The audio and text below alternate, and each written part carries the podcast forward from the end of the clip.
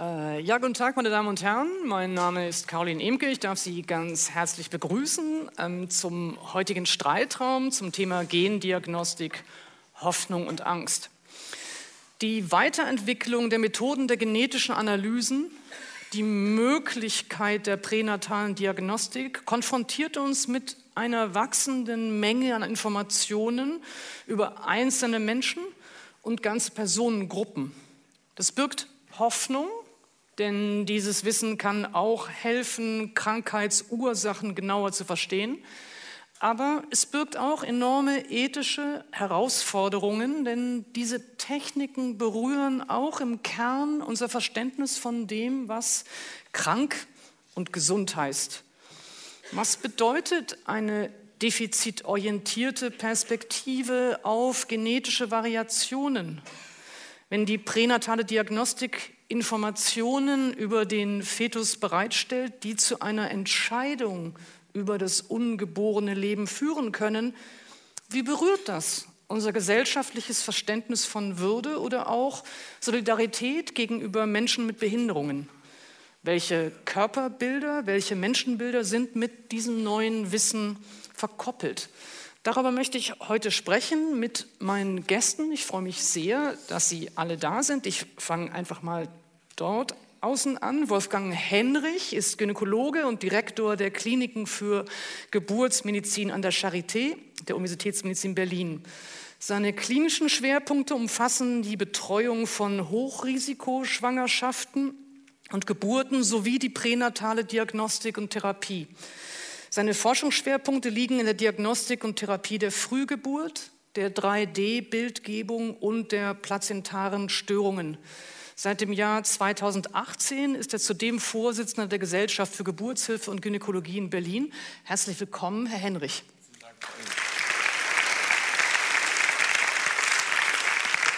Direkt daneben sitzt Claudia Wiesemann. Sie ist Direktorin des Instituts für Ethik und Geschichte der Medizin an der Universität Göttingen und stellvertretende Vorsitzende des Deutschen Ethikrats. Ihre Schwerpunkte liegen unter anderem auf dem Kind in der Medizin, der Ethik, der Forschung am Menschen sowie auf bioethischen und sozialen Implikationen moderner Fortpflanzungstechnologien. Vor ihrer Berufung in den Deutschen Ethikrat war sie unter anderem Mitglied der Zentralen Ethikkommission bei der Bundesärztekammer sowie Präsidentin der Akademie für Ethik in der Medizin e.V. Herzlich willkommen, Frau Wiesemann.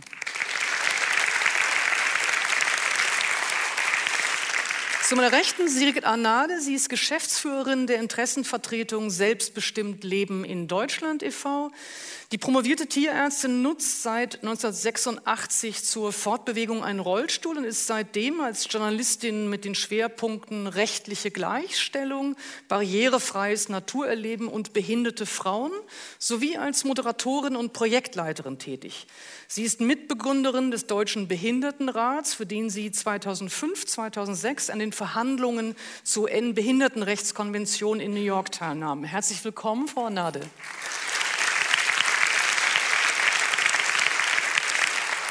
Und Paula Irene Wieja-Braslawski ist Professorin für allgemeine Soziologie und Gender Studies an der LMU München. Sie, ist, sie promovierte mit einer Arbeit zur Konstruktion des Geschlechtskörpers und habilitierte mit einer Schrift zur Geschlechtersoziologie. Sie forscht und lehrt zu Biopolitik, Körper, Populärkultur, Care sowie soziologischen und Geschlechtertheorien.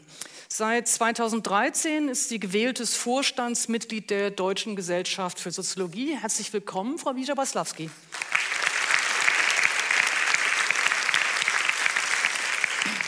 Ähm, ich sage das immer am Anfang dieser Veranstaltungsreihe. Ähm, und diejenigen von Ihnen, die hier eher zum Stammpublikum gehören, kennen den Satz schon, aber ich sage Ihnen trotzdem nochmal, ähm, der Streitraum ist ein Etikettenschwindel.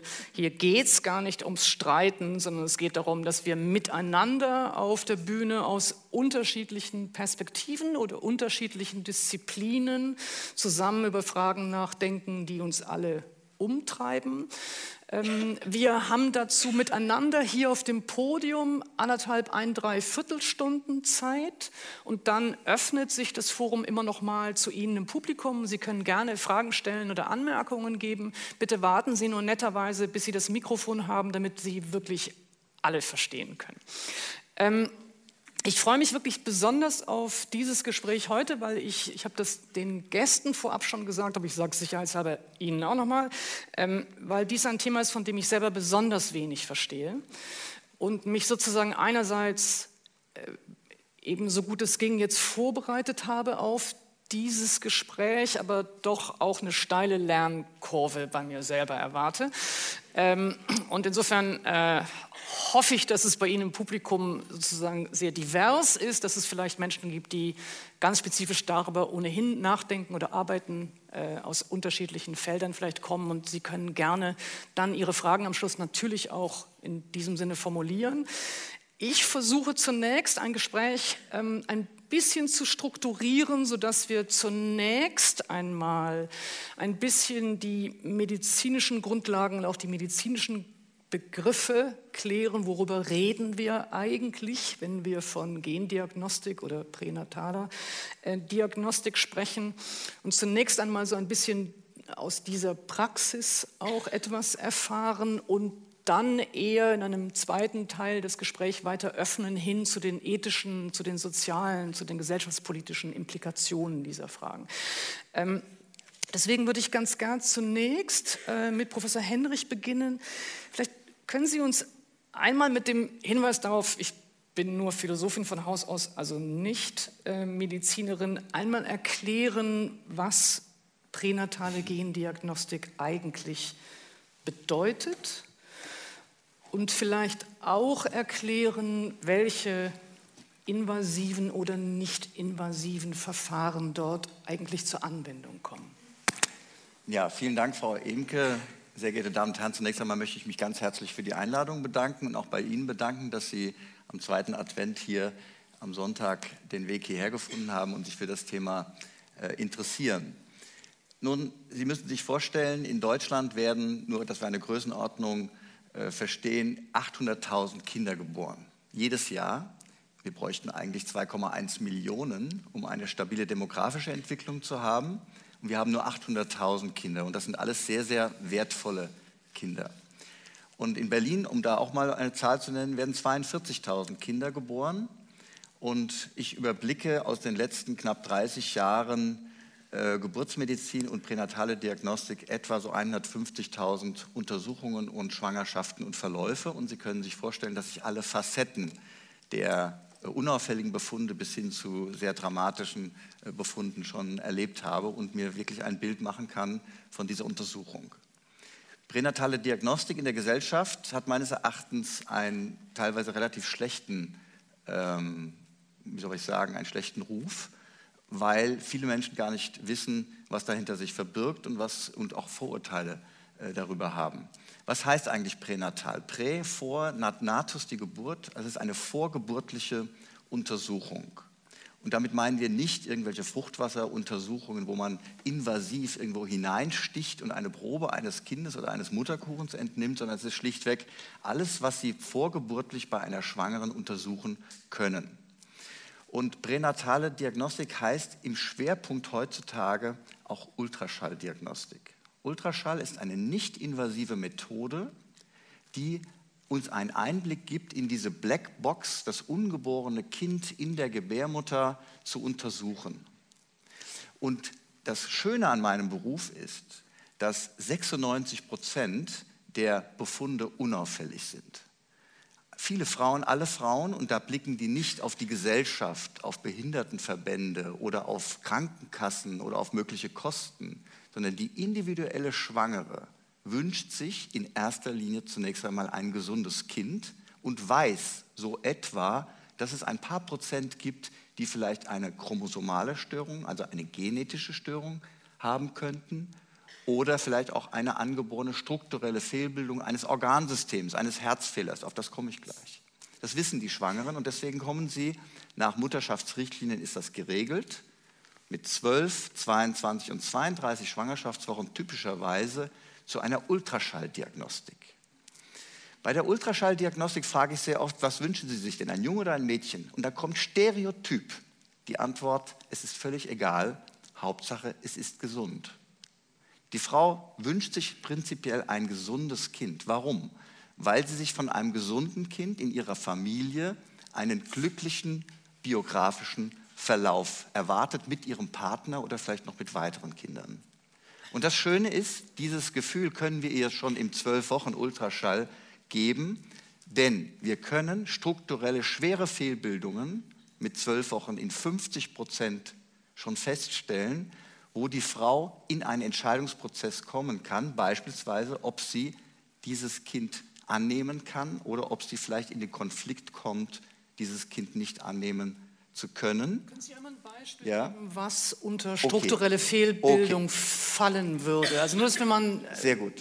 so ein Spektrum Sehr gute Frage. 1972 bereits hat Stuart Campbell in Lancet publiziert, mit Ultraschall kann ich feststellen, ob ein Kind eine Schädelkalotte hat oder nicht und ob das Gehirn frei im Fruchtwasser schwimmt.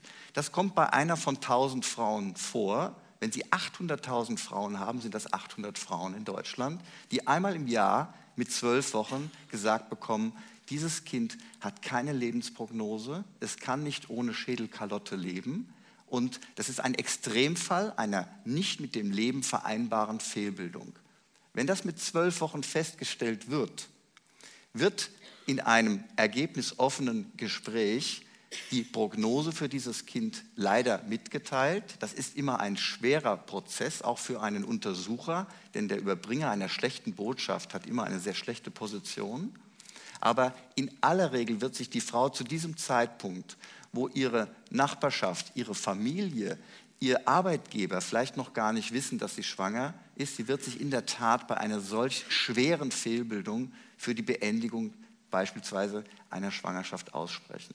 Aber jetzt sind wir schon bei dem Thema Abbruch, das will ich noch gar nicht so thematisieren. nur, nur, dass mhm. wir sozusagen eine konkrete ja. Vorstellung der Möglichkeiten oder sagen wir mal des, der Veränderung des Wissens genau. haben, dass wir sagen, das wäre jetzt ein Extremfall genau. einer wirklich schweren äh, Fehlbildung. Vielleicht können genau. Sie auch mal sozusagen auf, dem, an, auf der anderen Seite des Spektrums sagen, welche Sorte von potenziellen Erkrankungen ja. oder Dispositionen okay. ließen sich sonst feststellen. Okay. Ich gebe Ihnen ein anderes, ein anderes Beispiel. Ähm, etwa ein Prozent, das ist eine wirklich nennenswerte Zahl bei 800.000 Schwangeren, ein Prozent der Kinder werden mit einem angeborenen Herzfehler geboren. Und diese Herzfehler können wir zum Teil mit zwölf Schwangerschaftswochen, aber auch mit 22 Schwangerschaftswochen noch besser, weil das Kind einfach größer ist, sehr, sehr differenziert schon vorgeburtlich feststellen. Und jetzt gibt es unterschiedliche Ursachen. Das eine kann sein, dass so ein Herzfehler wiederum mit einer schweren, auch mit dem Leben nicht vereinbaren Chromosomenstörung, nehmen wir vor Trisomie 13, 18, da ist also ein Chromosom 13 oder 18 zu viel vergesellschaftet sein. Auch dieses Kind hat mit diesem Herzfehler keine Lebensprognose. Es kann aber auch der Herzfehler isoliert auftreten. Und dann ist es entscheidend für dieses Kind, dass wenn nach einer ausführlichen Beratung, die erfolgt dann zwischen verschiedenen Disziplinen, da kommt der Neugeborenen-Spezialist dazu, dann kommt der Herz, der Kinderkardiologe dazu, dann wird sich die Frau in aller Regel für dieses Kind entscheiden und wird den richtigen Geburtsort wählen.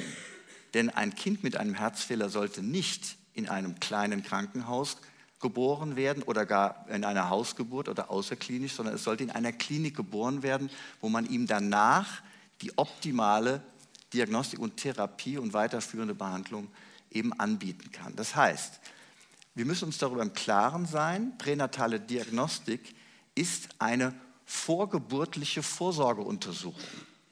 Sie wissen alle, wenn Sie Kinder haben, man geht direkt nach der Geburt, guckt dann Kinderarzt nach vier Wochen, nach vier Monaten, nach vier Jahren, nach zwölf Jahren. Das sind diese typischen Vorsorgeuntersuchungen U1 bis U8 bei einem Kinderarzt. Und nichts anderes als das versteht sich zunächst einmal mit dem Impetus ähm, für das Leben zu untersuchen. Die Vorsorgeuntersuchung, ich sage immer U-1, U-2, U-3, eine Vorsorgeuntersuchung, die vorgeburtlich stattfindet, letztendlich um Krankheiten des Kindes zu erkennen, die wir zum Teil im Mutterleib behandeln können, oder aber, dass das Kind an der richtigen Stelle zur Geburt kommt äh, und die Frau entsprechend vorbereiten zu wollen. Und das Schöne ist aber, ich sage es nochmal, 96 Prozent der Fälle können wir die Frau beruhigt entlassen und sagen, soweit wir das im Ultraschall bildgebend darstellen können, können wir sie beruhigen. Und das hat einen immensen Impact auch für die Familie, für den Vater, der bei diesen Untersuchungen in der Regel mit dabei ist. Wir können heutzutage dank der hochauflösenden Gerätetechnologie, wirklich sehr, sehr detailliert, Sie kennen alle diese 3D-Bilder und so weiter, das hat einen immensen Impact auch für die, das Bonding zwischen dem Vater, der teilweise manchmal noch unsicher ist, will ich überhaupt ein Kind? Und das heißt, ein hoher positiver Effekt für das Bonding, für die Bindung an dieses Ungeborene, was zum Teil noch nicht zu spüren ist, aber dann schon schön zu sehen ist. Darf ich, darf ja? ich Entschuldigung, wenn ich mhm. äh, einmal stoppe, weil das äh, ich, das schon auch betrifft natürlich Fragen von Sinn und Zweck, ja. äh, aber auch der so, möglicherweise sozialen Implikationen ja. oder eben auch der familiären Implikationen. Ich würde noch ein bisschen einen Schritt zurückgehen und noch ähm, äh, an tatsächlich den Möglichkeiten okay. äh, der Diagnostik noch etwas nachfragen. Sie haben jetzt zwei Beispiele ähm, genannt, bei denen ähm, etwas festgestellt ja. werden konnte, das ja. sie dann als nicht lebensfähig oder ja. mit dem Leben nicht vereinbar beschrieben haben. Nun lässt sich ja über die pränatale Diagnostik auch möglicherweise ähm, Dispositionen oder potenzielle Erkrankungen feststellen, die durchaus ja. mit dem Leben vereinbar genau. sind. Also äh, genau. sicherlich eines der viel diskutierten ja. Beispiele, sicherlich Trisomie 21. Genau. Vielleicht können Sie über diese Sorte ja.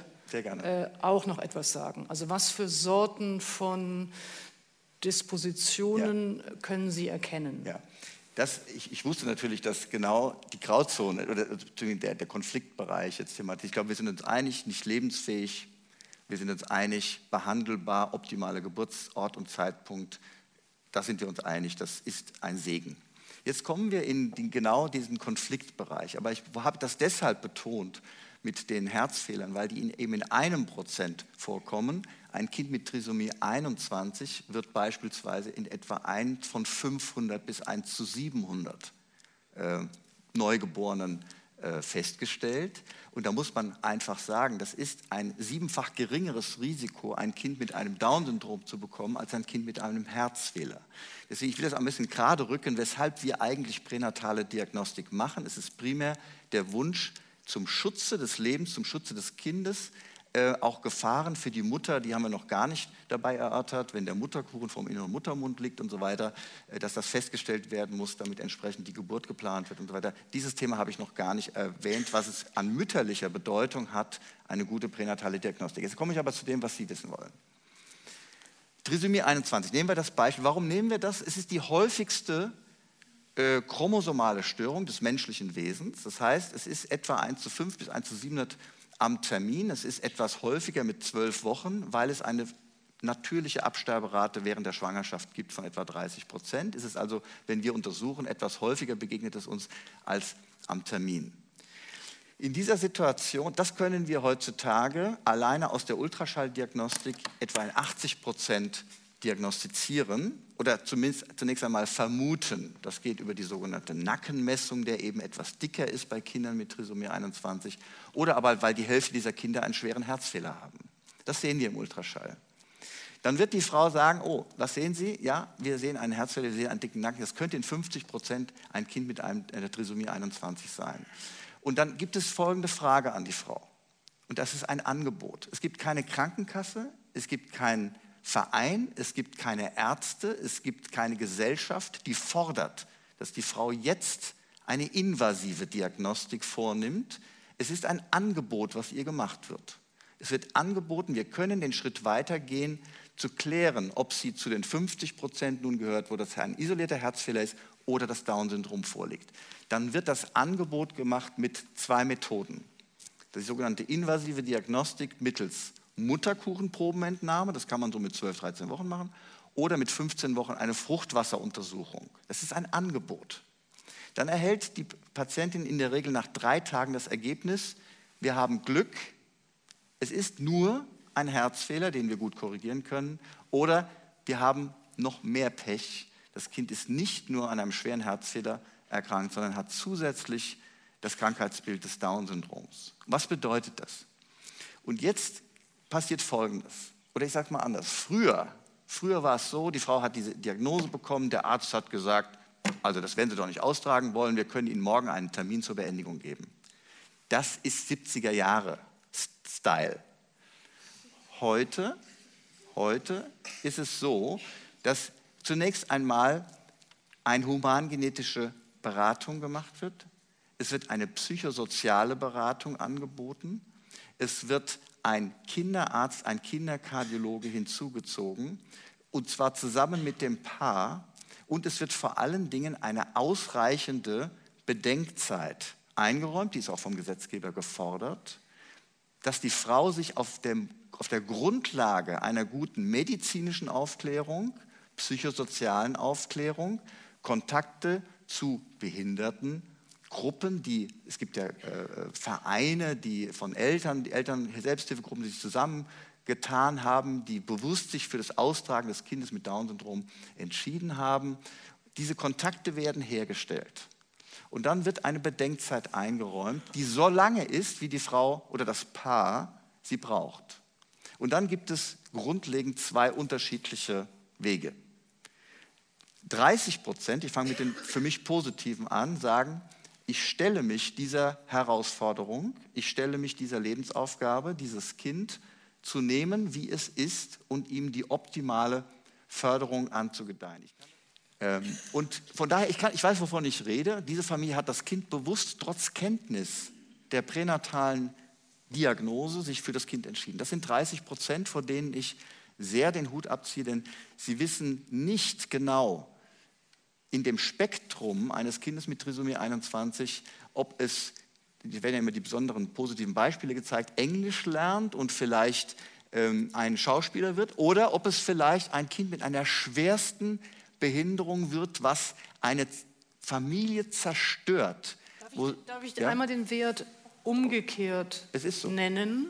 Weil, es gibt ein Spektrum. Weil ein das, Spektrum. Äh, nur das, dass ich die Zahlenwerte erstmal ja. sozusagen zur Bewertung, wie gesagt, nochmal okay, zu genau, den sozialen okay. Fragen also. wollte ich ganz gerne ein bisschen später kommen, aber zunächst ja. einmal nochmal, wenn Sie sagen, 30 Prozent der Eltern entscheiden sich Richtig. dann mit dieser Richtig. Begleitung und Richtig. mit dieser Beratung ein solches Kind zu bekommen, genau. heißt aber auch 70 Prozent genau. entscheiden sich dagegen. So ist es. 30 Prozent, und das hängt, das, wir haben eine Untersuchung dazu gemacht, wovon der Prozentsatz abhängt. Er hängt in der Tat davon ab, wie intensiv aufgeklärt wird, wie viel Bedenkzeit gegeben wird und welche Attitüde auch vielleicht der behandelnde Arzt mit in diesem Thema, in dieses Thema mit hereinbringt. Trotz alledem bleibt diese schwerwiegende Entscheidung, 70 Prozent der Frauen nehmen ihr Selbstbestimmungsrecht in Anspruch und beenden diese Schwangerschaft. Ähm, ich würde eine sozusagen noch Klärungsfrage vorab haben und dann gerne ja. Äh, sozusagen die anderen mit hineinbeziehen. Ähm, die Klärungsfrage wäre, ob Sie auch noch einmal ähm, erläutern können, was unter Präimplantationsdiagnostik okay. versteht, weil das, glaube ich, wichtig ist, äh, erst recht natürlich für die sozialen Fragen, die okay, da dranhängen oder die ethischen, aber vielleicht können Sie es einmal sozusagen wirklich medizinisch erklären, was das ist. Also ähm, da, da, begeben wir uns in ein völlig anderes Thema deswegen. Ähm, der Embryo ist im Mutterleib und deswegen können die Eltern einen oder die Mutter einen Schwangerschaftsabbruch auch einfordern. Die Eltern fordern das ein oder die Frau fordert das ein. Der Embryo ist oder der Fetus ist im Mutterleib im juristischen Sinne ist er keine geschützte Person. Er hat, er hat gesetzlich eigentlich keinen Schutz bis zum Beginn von Geburtswehen oder Blasensprung. Interessanterweise, vor der Geburt hat der Embryo, steht er unter dem Embryonenschutzgesetz.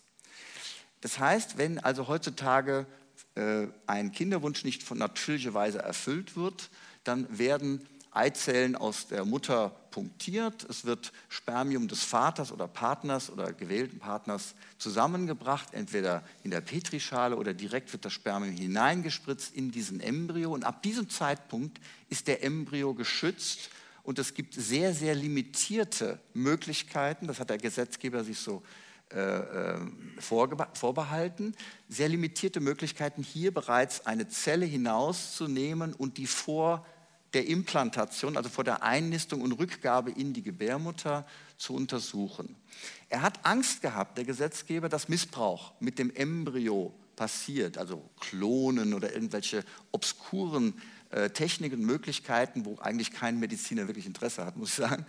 Ähm, aber er hat dann gesagt, es gibt Erkrankungen, die ein solch hohes Wiederholungsrisiko haben aufgrund der genetischen Anlagen der Eltern, dass es, dass es, ja, es gibt autosomal rezessive Erkrankungen, ähm, zum Beispiel, äh, die also ein 25-prozentiges Wiederholungsrisiko haben. Äh, das sind beispielsweise Muskeldystrophien, äh, wo die Muskel, Muskulatur des Kindes nicht, sich nicht richtig entwickelt und so weiter. Und, da haben die, und diese Eltern haben teilweise mehrere Schwangerschaften auf Probe sozusagen gehabt, wo dieser schwere Gendefekt dann der, im Rahmen der pränatalen Diagnostik festgestellt wurde, sie sich schweren Herzens dann für die Beendigung ausgesprochen haben. Da hat der Gesetzgeber gesagt, man kann nicht immer diese Schwangerschaften auf Probe zulassen und den Frauen dann operativen Eingriff zumuten.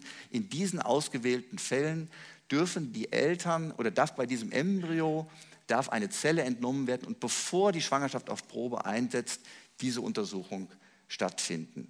Das ist in Deutschland extrem und das ist auch sicherlich sinnvoll. Da äh, äh, wird das sehr in Einzelfällen äh, betrachtet, ob das erlaubt wird oder nicht. Es wird nicht im großen Stil in Deutschland äh, durchgeführt, sondern nur in Einzelfällen bei einzelnen Paaren, die einen extrem hohen Leidensweg hinter sich gebracht haben. Lassen Sie mich noch einen Satz sagen. Das haben Sie vielleicht gehört, man kann heute aus mütterlichem Blut schon diese wichtigsten Trisomien 13, 18, 21 feststellen. Und dann haben alle gesagt, oh, das wird jetzt zum Screening-Test für alle, äh, das macht keinen Sinn. Ähm, dann werden wir wirklich ein Down-Hunting machen, dann werden die auf die Jagd gehen von Kindern mit Down-Syndrom. 13, 18, da sagen alle, das kenne ich schon mal gar nicht, aber das sind eben auch leider Chromosomenstörungen, die relativ häufig sind, mit dem Leben nicht vereinbar in aller Regel sind. Äh, oft gerade die 21 war ein Problem.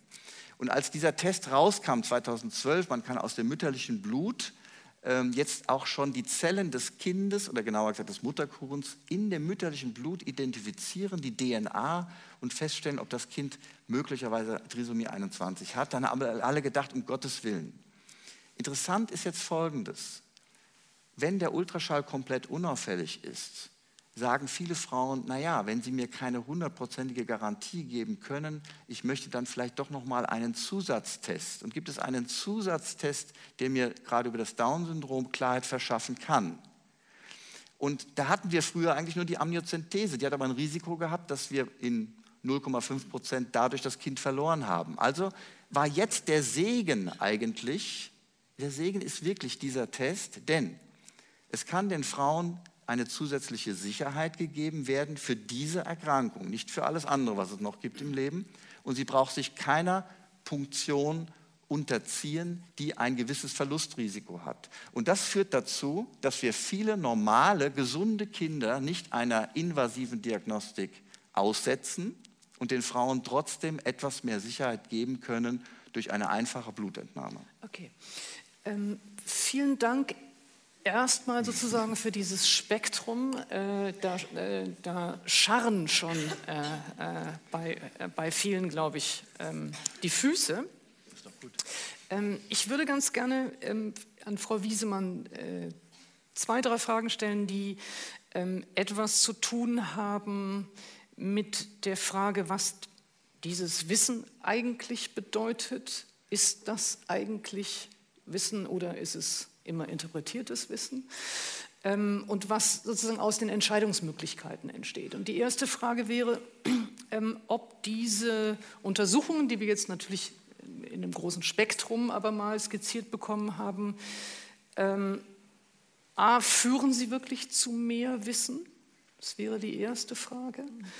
Ähm, und die zweite wäre, führen Sie damit auch zu der Möglichkeit von Entscheidungen oder führen sie zu der Last von Entscheidungen? Können Sie dazu was sagen? Ja, die erste Frage ist, ist ähm, äh, schwierig, denn ich glaube, die, äh, der Beginn dieser Pränataldiagnostik äh, steht gar nicht unter dem Zeichen, mehr Wissen zu haben, sondern, wie Sie es gerade schon gesagt haben, mehr Sicherheit zu erlangen. Ähm, dass Sicherheit natürlich in, in gewisser Weise über medizinisches Wissen geht, das ist nicht der primäre Aspekt. Ja, der primäre Aspekt ist, wie Sie sagen, ich, ich möchte alles tun, dass ähm, die Schwangerschaft gut verläuft und dass mein Kind gesund zur Welt kommt.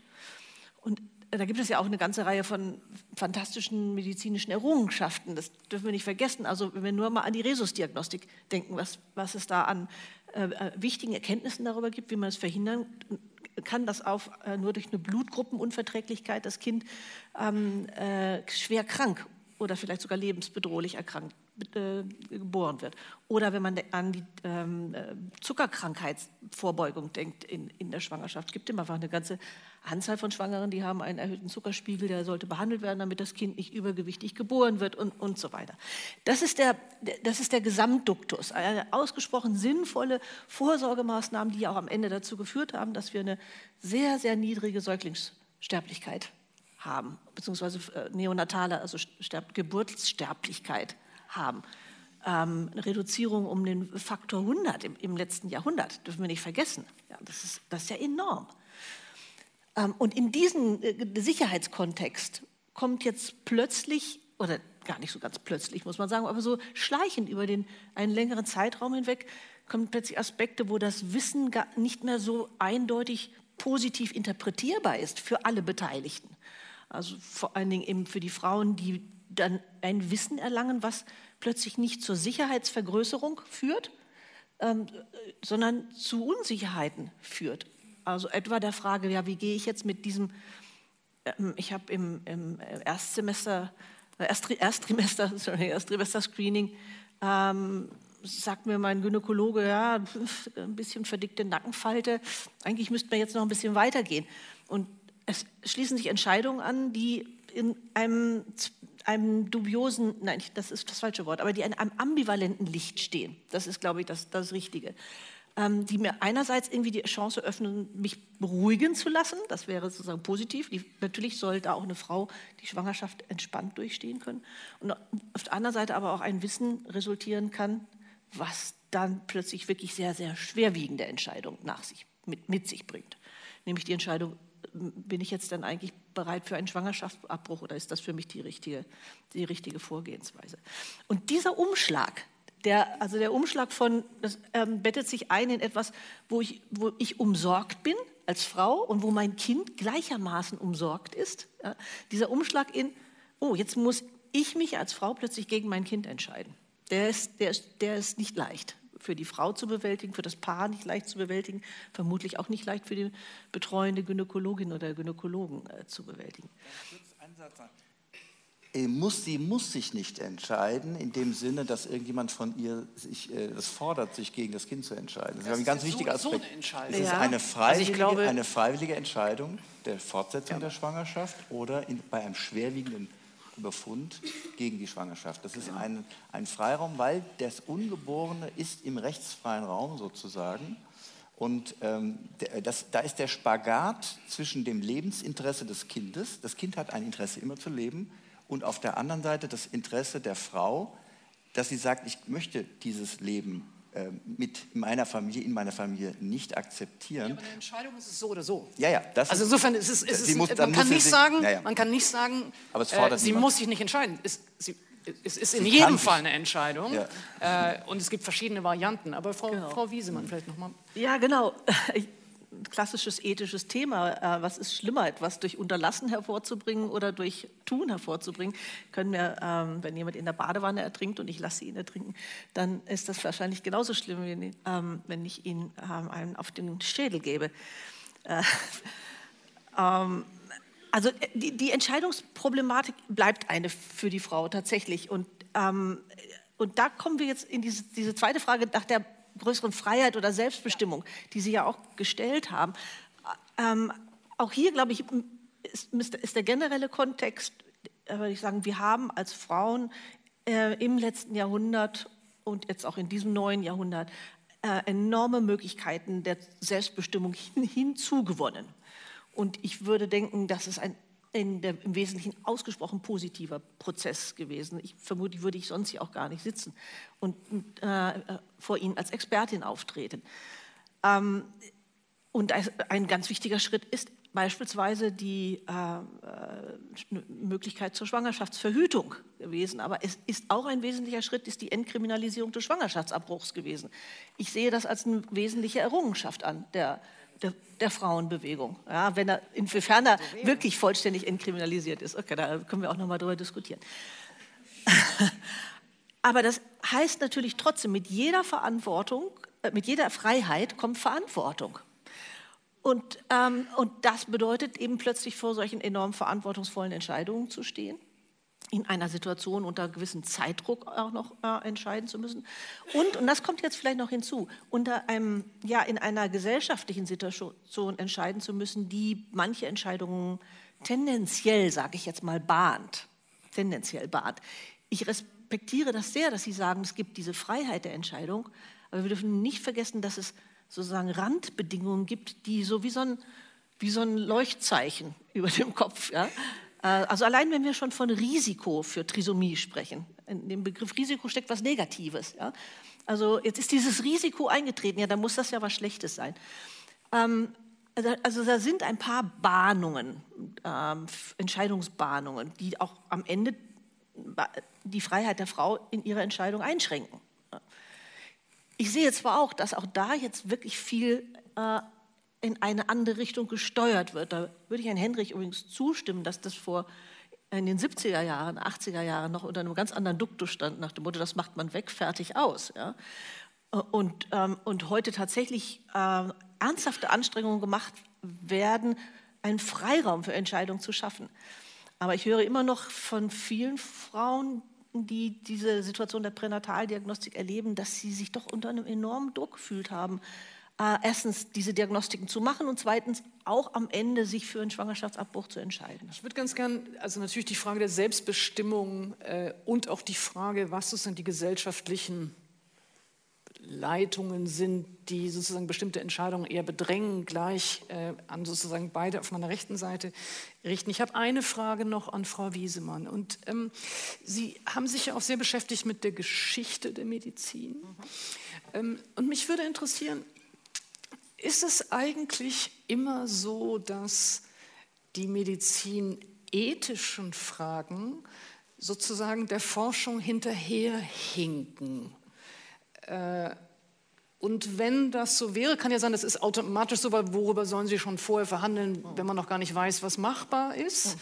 Aber wäre es dann eine sozusagen systematische Schwierigkeit der Medizinethik, dass sie de facto immer schon in Anführungsstrichen gegen oder mit einer bereits existierenden Praxis zu tun haben und das möglicherweise es schwerer macht, diese ethischen Fragen auch anzulegen an die Forschung. Ist das eine Problematik?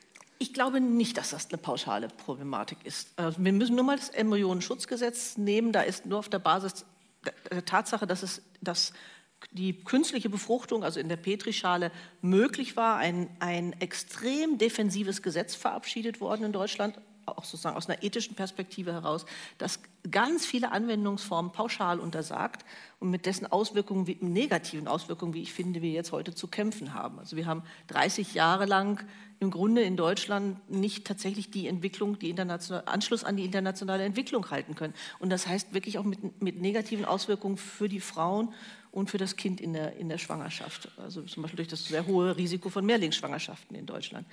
Also das ist so ein Beispiel dafür, wo wir, äh, aus, aus einer extremen Vorsichtshaltung heraus sehr, sehr viele Verbote aufgestellt wurden, ähm, die uns jetzt wirklich richtig Schwierigkeiten machen. Ähm, auf, auf der anderen Seite, und ich glaube ehrlich gesagt, auch ein guter Ethiker oder eine gute Ethikerin, die sollte nicht aus dem luftleeren Raum heraus irgendetwas verfügen. Die die braucht gute Praxiskenntnisse. Die muss wissen, was passiert denn genau in der Praxis? Welche Fragen stehen da eigentlich exakt an?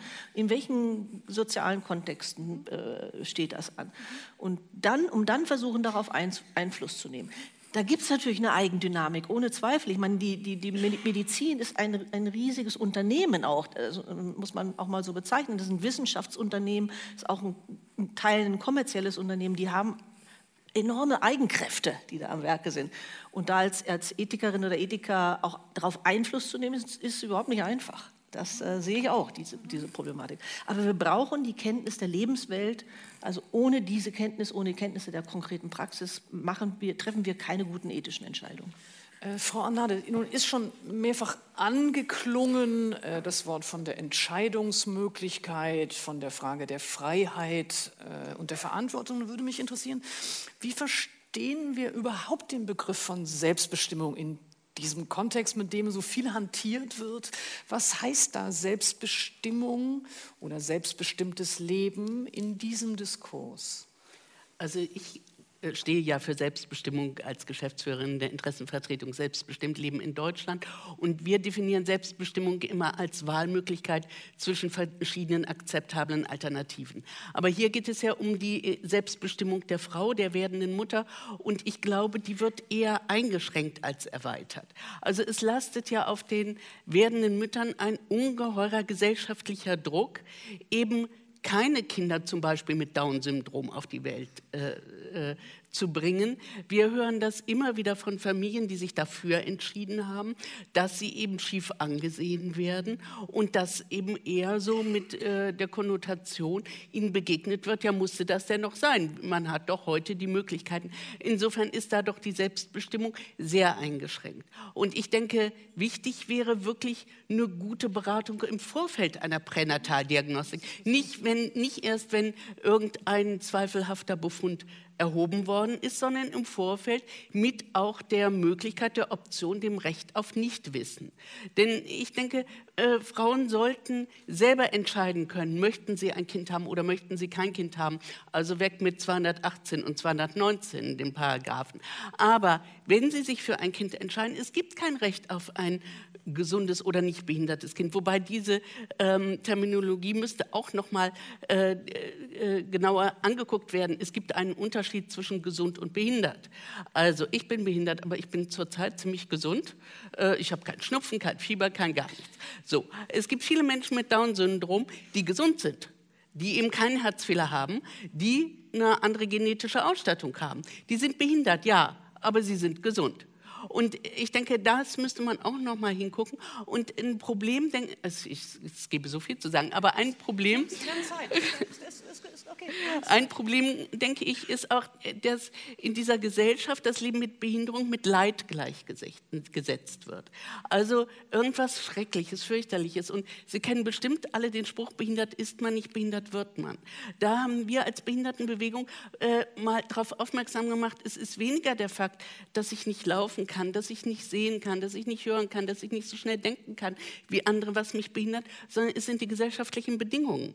Es ist die physikalische Umwelt und es sind die Barrieren in den Köpfen, die einstellungsbedingten Barrieren, die das Leben schwer machen und die auch das Leben von Familien mit behinderten Kindern schwer machen, wenn sie eben kämpfen müssen, um die notwendigen Unterstützungen, Hilfsmittel zu bekommen. Wenn, die, wenn einer der Eltern den Beruf aufgeben muss, damit das Kind äh, das behinderte Kind in einer Regelschule unterrichtet werden kann. Wenn alle diese Dinge nicht selbstverständlich sind, sind das auch Entscheidungsfaktoren, die mit dazu führen, dass die jungen Familien sich überlegen, nee, das schaffe ich nicht. Das schaffe ich aber nicht nicht, weil das Kind behindert ist, sondern das schaffe ich nicht nicht, weil die Umwelt, die ganze Gesellschaft nicht darauf eingestellt ist und mich nicht genügend unterstützt. Und das ist das Problem. Und das ist ganz jenseits von allen genetischen oder sonstigen Konstellationen. Ich möchte auch noch ein paar Zahlen nennen. So, es ist ja nicht so, dass wenn man jetzt die äh, äh, Pränataldiagnostik und Gendiagnostik äh, auf die Spitze treibt, dass man dadurch behindertes Leben verhindern oder äh, krankes Leben verhindern können würde. Also von den ähm, 9,4 Prozent der deutschen Bevölkerung gilt als schwerbehindert. Aber 88 Prozent davon haben ihre Behinderung im Laufe des Lebens durch eine chronische Krankheit erworben. Nur drei Prozent der Behinderungen sind angeboren oder im ersten Lebensjahr erworben. Und dabei ist der gefährlichste Moment die Geburt an sich.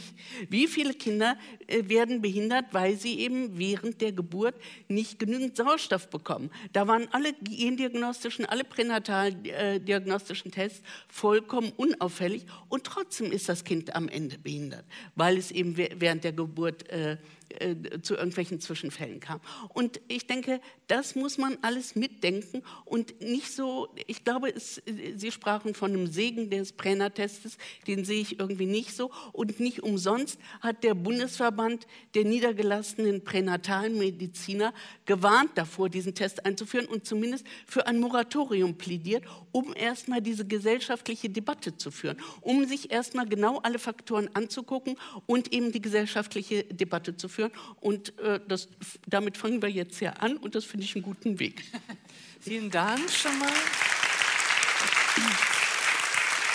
Ähm, da waren mehrere Punkte drin, die ich noch mal wieder gerne aufnehmen möchte. Ich möchte eine Sache schon mal herausnehmen und gerne ähm, an ähm, Paula Wieja-Braslavski äh, überführen, aber Sie gerne auch zusammen beantworten können, nämlich die Grundsatzfrage, inwiefern überhaupt die Vorstellung von Körpern, von gesund und von krank immer schon historisch-politische Konfliktfelder auch sind. Vielleicht hm. äh, fangen Sie einmal an und dann Frau Nade auch dazu. Also ja, so unbedingt.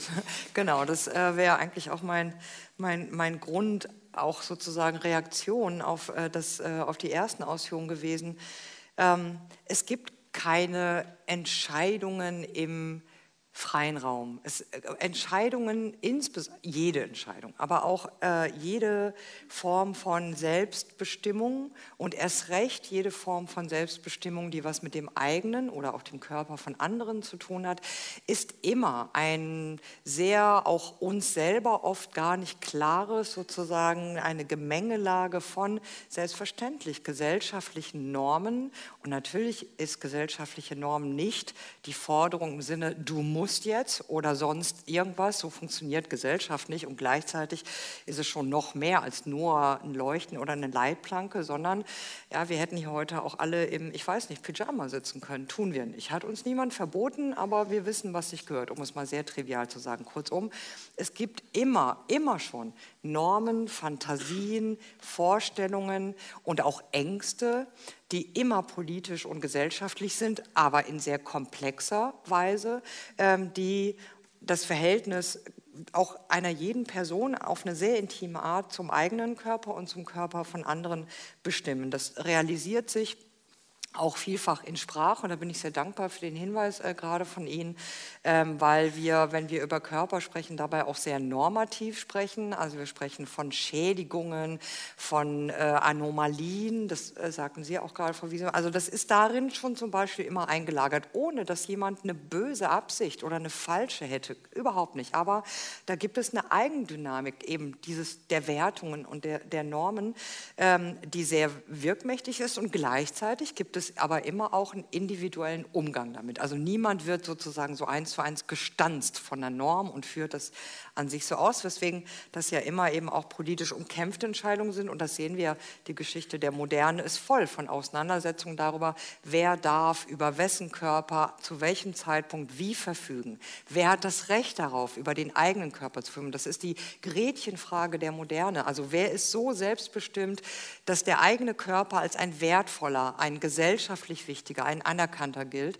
Und bis heute haben wir ganze Gruppen und ganze Kontexte, in denen dieses Recht Gruppen verweigert wird und nicht gegeben wird und äh, wo das, äh, die Körperlichkeit, das Leben nicht so viel wert ist wie das von anderen. Also insofern finden diese immer sehr individuellen Entscheidungen, das ist völlig richtig, aber sie finden nie in einer Form statt, die so eine unbedingte Autonomie oder Freiheit hätte. Und mir kommt das nicht nur persönlich, aber auch aus der Forschung heraus, wo das gut untersucht ist, aus eben beispielsweise der sozialwissenschaftlichen Forschung, wie solche Entscheidungssituationen funktionieren, wie Beratung funktioniert, wie Entscheidungen stattfinden.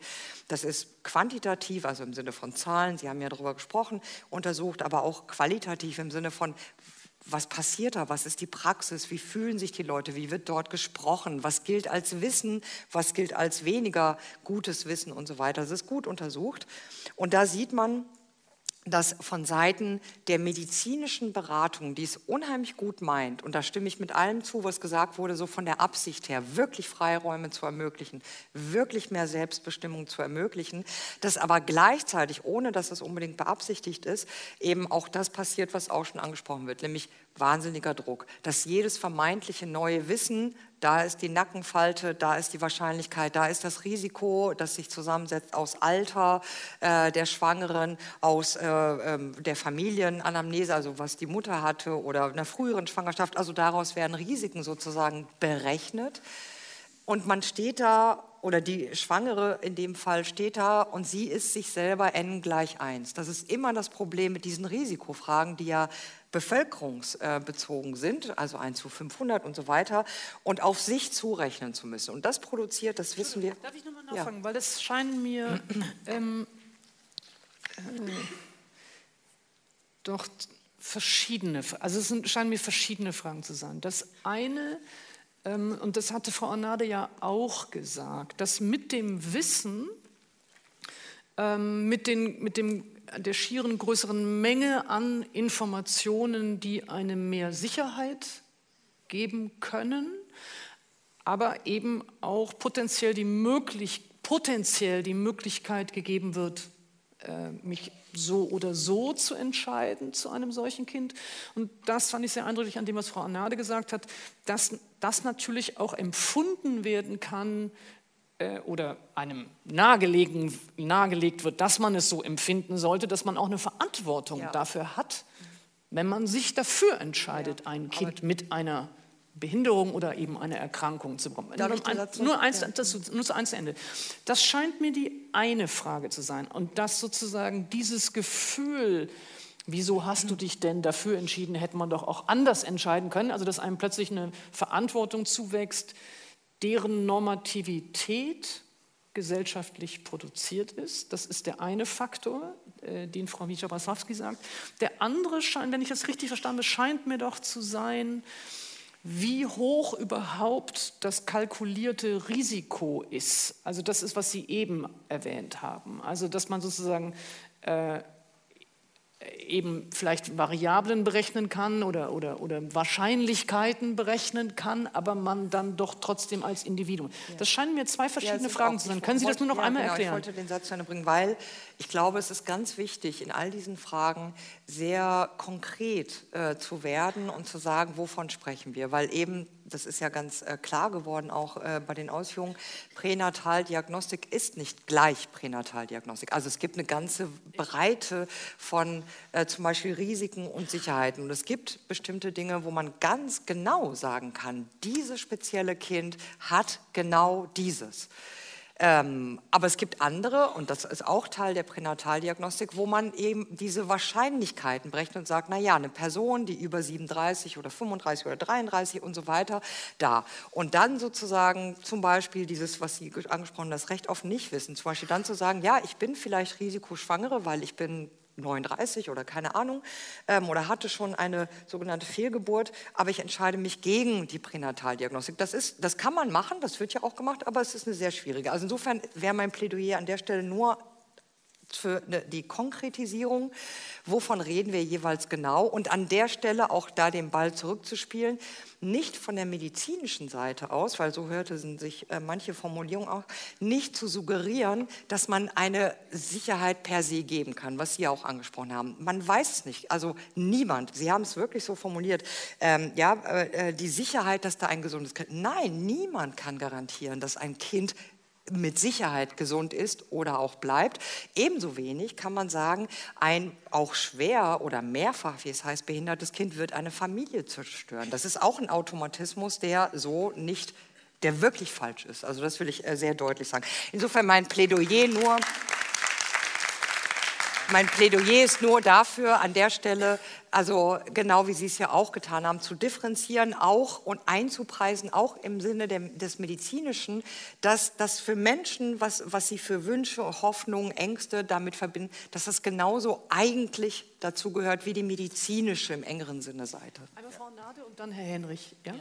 Ja, ähm, ich möchte auch plädieren für ein äh, für ein Weg von diesem Defizitansatz, also Risiko, Anomalien, äh, alle diese Dinge, hin zu einem Diversity-Ansatz. Also die, die Vielfalt des menschlichen Lebens. Es geht darum, die wertzuschätzen.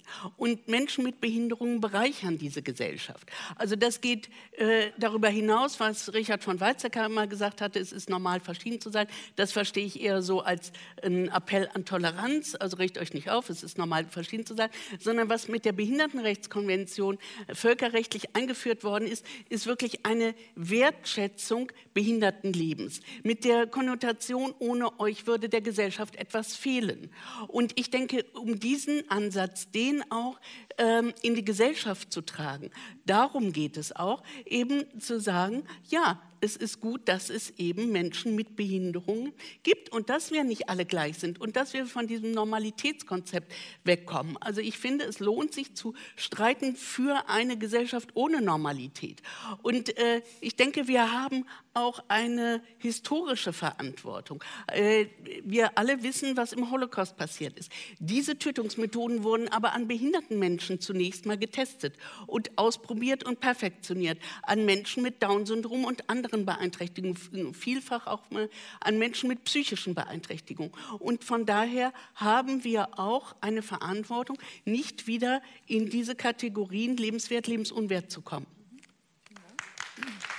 Ähm beide, beide nacheinander, okay. Herr Henrich und dann Frau Wiesemann. Okay, also äh, erstmal vielen Dank, das sind ganz, ganz äh, wichtige äh, Meinungen. Trotzdem muss ich leider mit ein paar Vorurteilen, ähm, die muss ich doch korrigieren. Das eine ist, jede Frau erhält vor einer pränatalen äh, Diagnostik eine zumindest fachbezogene humangenetische Beratung. Das heißt, sie wird nicht einfach in eine Untersuchung geschubst, wir machen jetzt mal und gucken mal, was da rauskommt, sondern es ist gesetzesmäßig verankert, dass sie vorher eine humangenetische Beratung bekommt. Zum Zweiten, Recht auf Nichtwissen. Ich betreibe wirklich seit 30 Jahren Ultraschalluntersuchungen und frage immer, wenn die Frau reinkommt, möchten Sie etwas nicht wissen? Und ich kann Ihnen sagen, die Frauen, die kommen, wollen zu 99,9 Prozent sagen sie, ich will alles wissen. Dieses, diese Idee zu sagen, die Frau hat kein Recht auf Nichtwissen, dann würde sie gar nicht kommen. Und ich vergleiche das mal so, wenn Sie zu Ihrem Hausarzt gehen und der sagt, naja, Sie sind jetzt 50, Sie sollten mal eine Vorsorgeuntersuchung machen, kommt der auf die Idee, Sie zu fragen, wollen Sie irgendetwas nicht wissen? Wollen Sie vielleicht nicht wissen, ob die Leber oder der Darm und vielleicht nur das Herz untersucht haben? Wir wollen bei der Vorsorgeuntersuchung eine hohe Qualität und wollen, dass der eigentlich alles findet bei mir, was mir gefährlich werden könnte. Und von daher ist dieser Nimbus Recht auf Nichtwissen, dann kommen die Frauen gar nicht. Ich gebe Ihnen aber ein Beispiel. Ich habe in der Tat eine Frau, ich glaube, eine kommt pro Jahr zu mir und die sagt, ich möchte etwas, ich möchte nicht wissen, ob das Kind ein Down-Syndrom hat. Da sage ich, wunderbar. Das Problem ist nur folgendes, wenn ich bei Ihrem Kind mit 13 Wochen einen großen Herzfehler sehe, den sogenannten atrioventrikulären Septdefekt, das ist ein großer Herzscheidewanddefekt. Wenn ich den sehe, dann weiß ich automatisch, dass ich in 50 Prozent ein Kind mit Down-Syndrom erwarten muss oder kann oder werde. Von daher ist das Problem, Sie können das nicht trennen. Sie können nicht trennen, zu wissen, ob das. Die Frau sagt dann, die hat mir sogar dezidiert gesagt, ich möchte wissen, ob mein Kind einen Herzfehler hat, damit ich weiß, ob ich in dieser Klinik gebären soll aber ich möchte nicht wissen, ob das Kind ein Down-Syndrom hat. Dann kann man die Untersuchung leider gar nicht mehr machen. Das sind so falsche Vorstellungen, dass viele Frauen meinen, sie wollen ein Recht auf Nichtwissen in Anspruch nehmen. Das ist dezidiert in der Medizin äh, überhaupt nicht realistisch. Jetzt kommt noch ein Punkt mit diesen, äh, dieser, auch was Sie gesagt haben, fand ich sehr gut, Frau ähm, Arnade, bezüglich Behinderung. Ich stimme voll und ganz zu, dass die meisten Behinderungen, 88 Prozent haben Sie gesagt, sind erworbene Behinderungen. Und ich stimme Ihnen voll und ganz zu, dass die Gesellschaft insgesamt, und das fällt mir selber auf, wenn ich sehe, wie Busse ausgestattet sind, Treppen ausgestattet sind, etc. pp., dass die Gesellschaft die Menschen behindert. Und ich finde auch toll die Differenzierung zwischen Krank und Behinderung.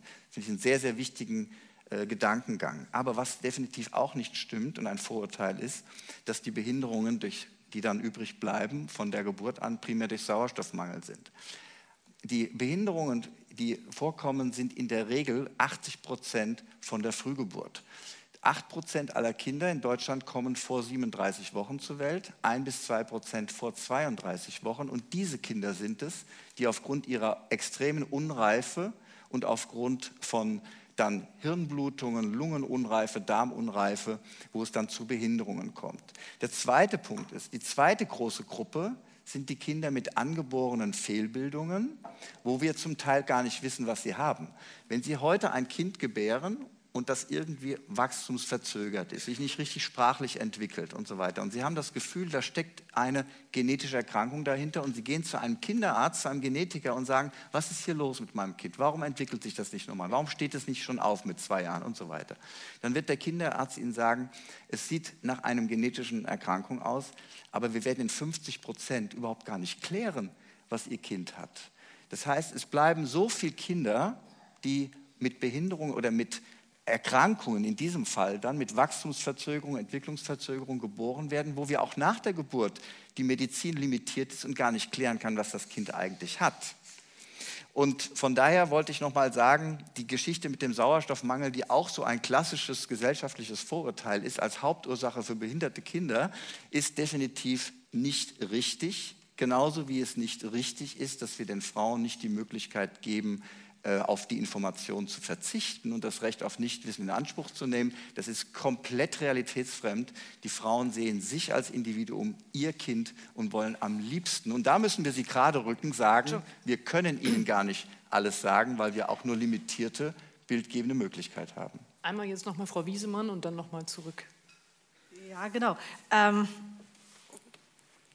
ich, ich würde sagen, diese ähm, die, die Bewegung hin zu mehr Akzeptanz für Diversität in unserer Gesellschaft ist eine der wichtigsten politischen Entwicklungen der letzten 20, 30 Jahre. Da stimme ich Ihnen absolut zu. Und ähm, äh, gerade auch unsere Akzeptanz für Menschen mit Behinderung ähm, äh, ist, muss sich noch ganz wesentlich verbessern, ähm, wenn es um Arbeitsplätze geht, wenn es um öffentlichen Raum geht, wenn, wenn es um Teilhabe geht. Ähm, aber, jetzt kommt ein ganz großes Aber, aber ein solcher vereinfachter Diversitätsansatz, wie Sie ihn gerade gebracht haben, auf Schwangerschaftskonflikte ist nicht richtig, ist nicht angemessen. Zu sagen, es muss in der Schwangerschaft einfach mehr Diversität akzeptiert werden, das verharmlost und vereinfacht die Problematiken, die sich Frauen stellen in dieser Situation. Ich will das jetzt wirklich mal so knallhart sagen, weil ich habe mich sehr geärgert darüber, dass das in den letzten ähm, Monaten, gerade in der Diskussion über NIPT, immer wieder gesagt worden ist. Es ist, es, ich kann einer schwangeren Frau, bei, bei, die, bei der festgestellt wird, dass das Kind eine Wachstumsstörung in der Schwangerschaft hat, nicht sagen, bitte akzeptiere das, das ist Teil der Diversität unseres menschlichen Lebens. Das geht einfach nicht. Ja. Ich, ich, muss sozusagen die Komplexität der Problemlagen zur Kenntnis nehmen um erstens den Frauen gerecht zu werden, die diese Entscheidungen zu fällen haben, und zweitens am Ende auch der Medizin gerecht zu werden haben, die die Frauen in diesen Fragen zwei unterscheiden. verschiedene Fragen, nur damit ich sie richtig verstehe. Das mhm. erste scheint mir doch zu sein, ähm, also in dem Fall, dass jemand sagt, ich möchte gerne mhm. möglichst viele Informationen haben, also das jetzt erstmal vorausgesetzt und sagt, bitte statten Sie mich mhm. aus mit dem, was äh, sozusagen analysierbar ist, was, was überhaupt feststellbar ist. Ähm, und dann stellen Sie eine ganz bestimmte, in dem Fall jetzt offensichtlich Wachstumsstörung fest. Das eine scheint mir doch zu sein, darüber jemanden zu informieren, so dass er wünscht ist. Und dann können Sie sagen, das bedeutet das konkret, äh, das Kind wird sich so oder so entwickeln, nach all dem, was wir vorhersagen können. Ähm, und die zweite Frage scheint doch zu sein, oder scheint mir eine komplett unabhängige Frage davon zu sein, ob das jemand oder wie das jemand annehmen kann, wie jemand sich dazu ins Verhältnis setzen kann. Also sie klangen jetzt eben so, als würden sie unterstellen, dass per se die Information über eine bestimmte Erkrankung ähm,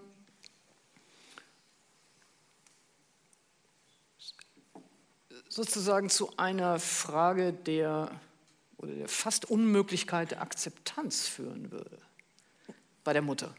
Nein, nein, also Gott, das will ich überhaupt nicht unterstellen, das wäre fatal. Ich, ich habe Frau Arnade gerade so verstanden, dass sie ein sehr äh, ein klares Plädoyer gegen Pränataldiagnostik äh, hier ähm, äh, gehalten hat. Ähm, am, am, Beispiel natürlich des NIPT, der einen ganz kleinen Ausschnitt nur gibt. Genau, also Entschuldigung, glaube, der, nicht, fragen, nicht, weil, äh, der nicht, genau, also nicht? invasiven äh, Pränataltestung ähm, auf äh, die drei großen äh, Chromosomenveränderungen, Trisomie 21, 13 und 18 ein Test, der jetzt äh, mittlerweile von der Krankenkasse bezahlt wird in bestimmten Fällen. Ähm, aber ihr Plädoyer ging ja irgendwie weiter. Dagegen, dass wir, dass Pränataldiagnostik ähm, deswegen gefährlich ist, weil sie unsere gesellschaftliche Akzeptanz für die diversen Lebensformen untergräbt. Äh, ich spitze das jetzt mal zu. Und in, in dieser Vereinfachung finde ich es nicht angemessen. Frau Anna, das können Sie es einmal erklären, ja? ob es einfach ein Missverständnis ist oder ob es einen realen Konflikt sozusagen in der Sache gibt? Bestimmt beides. Ähm, also, so, ich bin nicht grundsätzlich gegen Pränataldiagnostik, aber äh, meiner Meinung nach, und äh, da äh steht auch der Inklusionsbeirat, äh, der beim Beauftragten der Bundesregierung für die Belange behinderter Menschen angesiedelt ist, da gibt es auch ein entsprechendes Papier, sollte die Pränataldiagnostik beschränkt werden auf Dinge, die man eben therapieren kann, entweder während der Schwangerschaft oder eben, dass man auch äh, vorbereitet ist, wenn direkt nach der Geburt irgendwelche medizinischen, therapeutischen, operativen Dinge notwendig sind. Und eben nicht zum Zwecke der Selektion. Äh, darum geht es. Äh, ja, dass die, diese Diagnostiken schon zum Zwecke der Selektion durchgeführt werden. Das ist, das ist aber, ähm, es ist nicht die Intention vielleicht der Mediziner. Ja, aber die Frage ist auch also, die Möglichkeit eröffnen. Ich glaube, man muss ja nicht mal Intentionalität unterstellen. Also man muss ja gar nicht unterstellen, dass mhm. das die Absicht ist, sondern so äh, hat es Herr Henrich ja auch erstmal ganz neutral beschrieben. Äh, sozusagen, sie eröffnen mit einem Mehr an Wissen, das vorher so nicht da ist, die Möglichkeit, sich zu einer potenziellen Erkrankung oder Behinderung zu verhalten. Genau. Und, ähm, aber damit ist eben die Frage, glaube ich, um die jetzt gerungen wird, vielleicht ähm, kann es Frau Wischer-Brasnawski sozusagen soziologisch auch noch mal einbetten. Die Frage, glaube ich, um die gerungen wird, ist, gibt es einen Zusammenhang zwischen diesem Mehr an Wissen, der, der, der, der erhöhten Möglichkeit auch Entscheidungen zu treffen, sich dazu, zu, was jetzt Frau Anade mit Selektion äh, bezeichnet hat, und einer geringeren Akzeptanz, also eine Erhöhung der Wahrscheinlichkeit, dass man sich auch dagegen entscheidet. Darum geht es. Es geht ja um die Frage, ist das Wissen an sich erstmal sozusagen nur neutral? Und vielleicht ist das auch die Absicht, dass es eine größere Sicherheit, an mehr an Informationen gibt.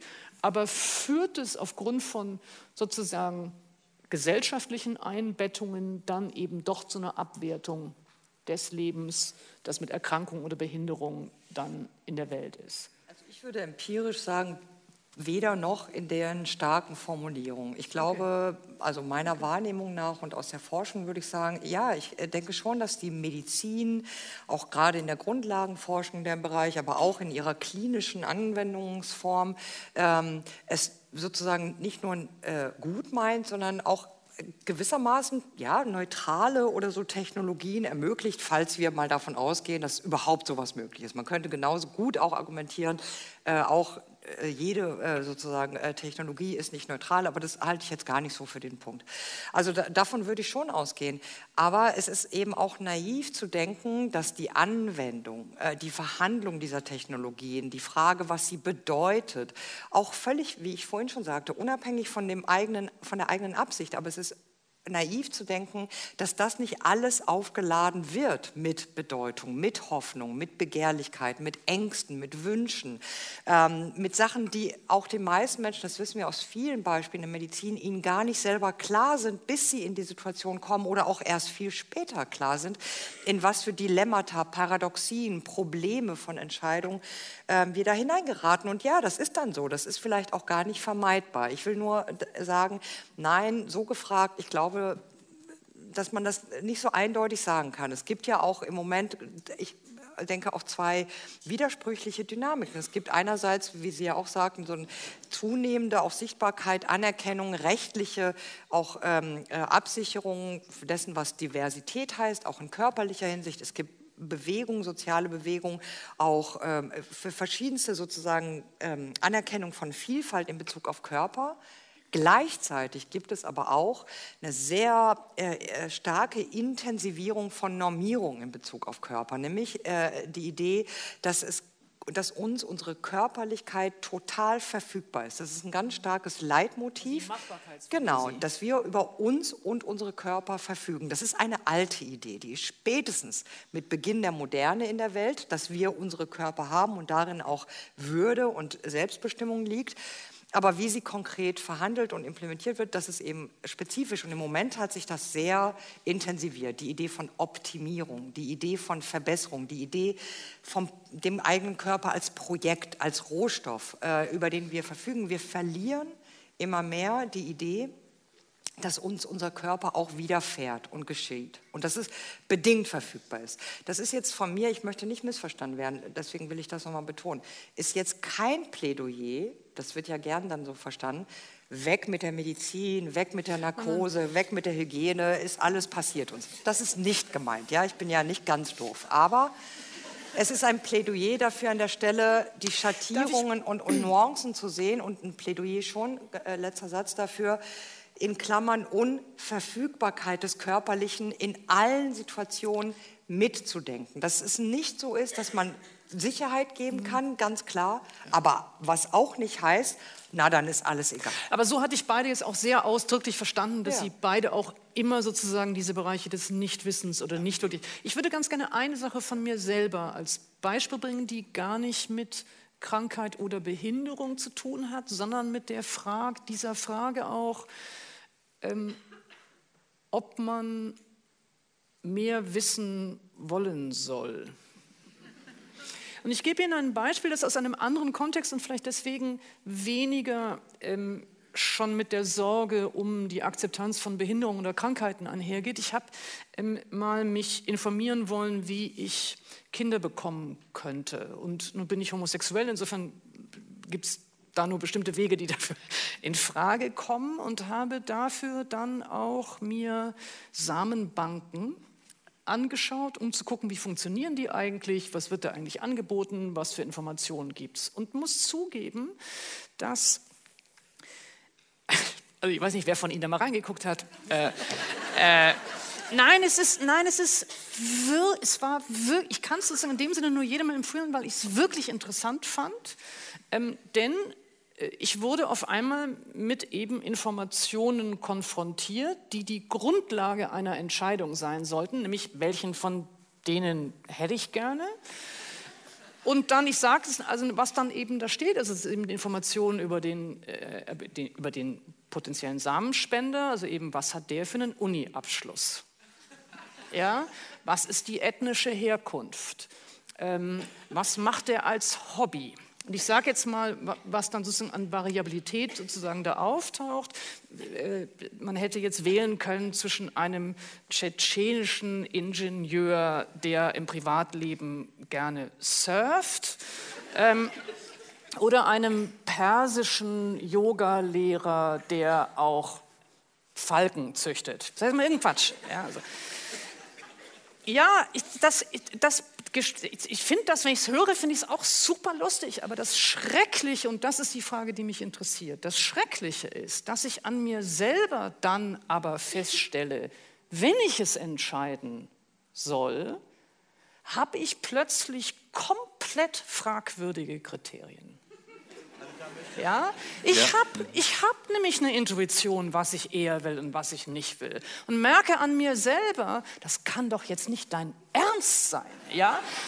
Ähm, und ich, also ich sage das absichtlich als ein Beispiel, das eben nicht mit der Frage der Belastung von Krankheit oder so daherkommt. Aber um zu sagen, das, was mich an diesem Thema eben auch umtreibt, ist, dass diese Möglichkeit der mehr Informationen einem Ja, also für bestimmte Sachen vielleicht tatsächlich Leitlinien gibt äh, für Entscheidungen, die wir alle unproblematisch finden würden. Aber ich finde, also ich merke an mir selber zumindest, dass es mich dieses Mehr an Wissen auch in einer Weise ethisch und sozial bloßstellt, die, äh, die also ich an Selbsterkenntnis heikel finde, sagen wir mal so. Und das würde mich bei Herrn Henrich gerne interessieren aus der Praxis.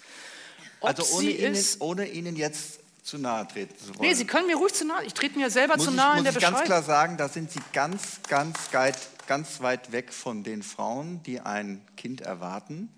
Denn, ja, die haben ja die, da ist lass ja schon. kurz ausreden.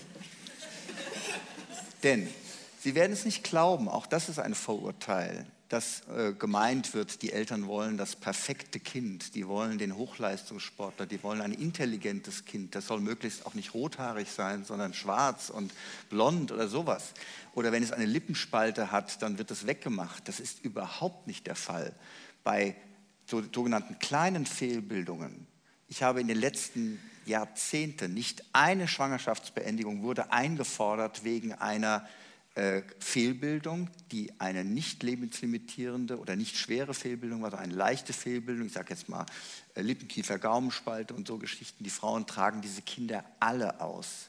Und sie wollen auch nicht ein Kind aus dem Katalog, auch das ist ja so, sind ja Visionen, ja, die Leute bestellen sich ein Kind, was dann aus dem Katalog und so weiter. Die Eltern wollen nicht, dass das Kind möglicherweise wie das Nachbarkind aussieht, wo die Frau aus dem gleichen Aber Katalog... jetzt machen nein, nein, Sie es so einfach. Nein, nein, nein. Ja, Entschuldigung, jetzt, da muss ich jetzt auch... Da die Eltern machen Sie es auch zu einfach. Der Punkt ist doch, in dem kind. Moment, in dem Moment aber, in dem Sie, und Sie können jetzt gerne sagen, das ist sozusagen einen Pferdsprung weg von der eigentlichen Frage. Aber trotzdem die Fragestellung, ob ein Mehr an Wissen mich überhaupt, und das hat Frau Anade vorhin ja auch gesagt, überhaupt in eine Entscheidungssituation bringt, bei der ich für etwas Verantwortung potenziell mittrage, bei dem ich gar nicht sicher bin, ob ich immer gute Kriterien dafür habe.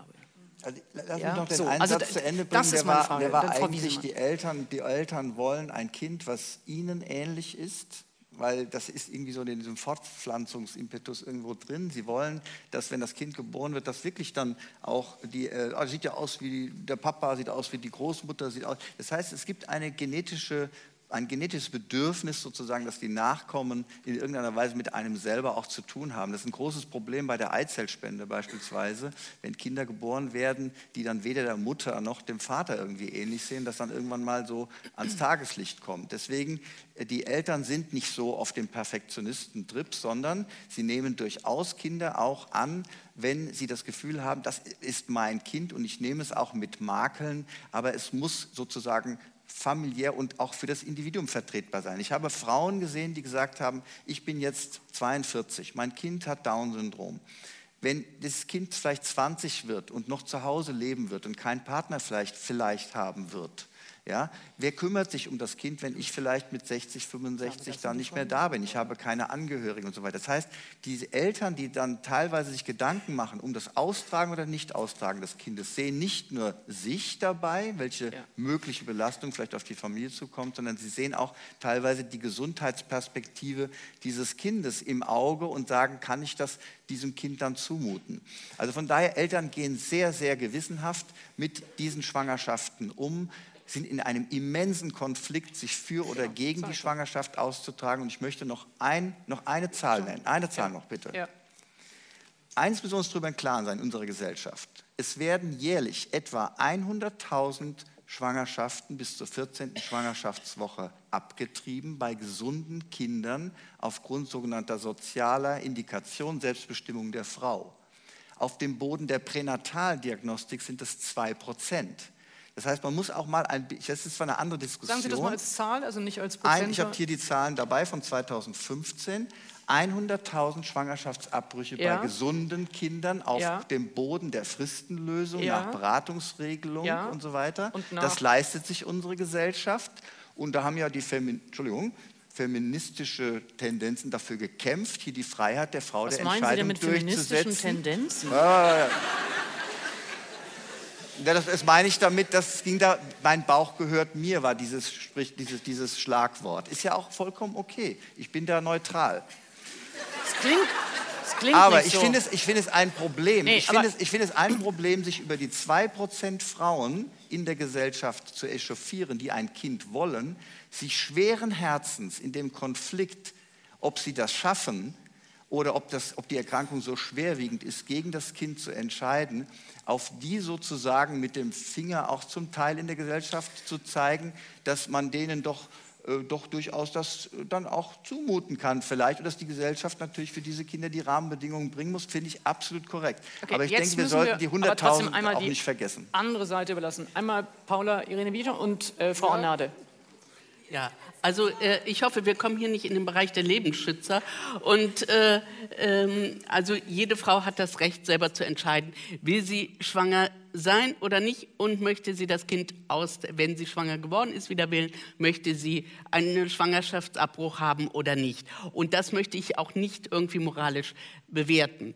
Ähm, ansonsten, ich fand das sehr äh, interessant, den Aspekt, den Sie eben, Frau Imke, reinbrachten, so die eigenen Vorurteile im Kopf. Ich denke, wir haben sie alle und wir brauchen sie, um uns zu orientieren in dieser vielschichtigen Welt. Und ich äh, fand das einen schönen Appell, einfach selber nachdenklich zu sein, den eigenen Bildern, Vorurteilen gegenüber und selber sich mal zurückzunehmen und nicht alles genau zu wissen, sondern, äh, sondern selber mal nachdenklich zu sein, was sind das für Bilder, was, wie sind die geprägt, wodurch, durch welche Einflüsse kommen die und sich selber immer wieder kritisch zu hinterfragen, stimmt das noch, wo muss ich nachjustieren, vielleicht nochmal andere Aspekte einfließen lassen. Und ähm, in diesem Ach so, und äh, so zur Beratung wollte ich auch noch was sagen.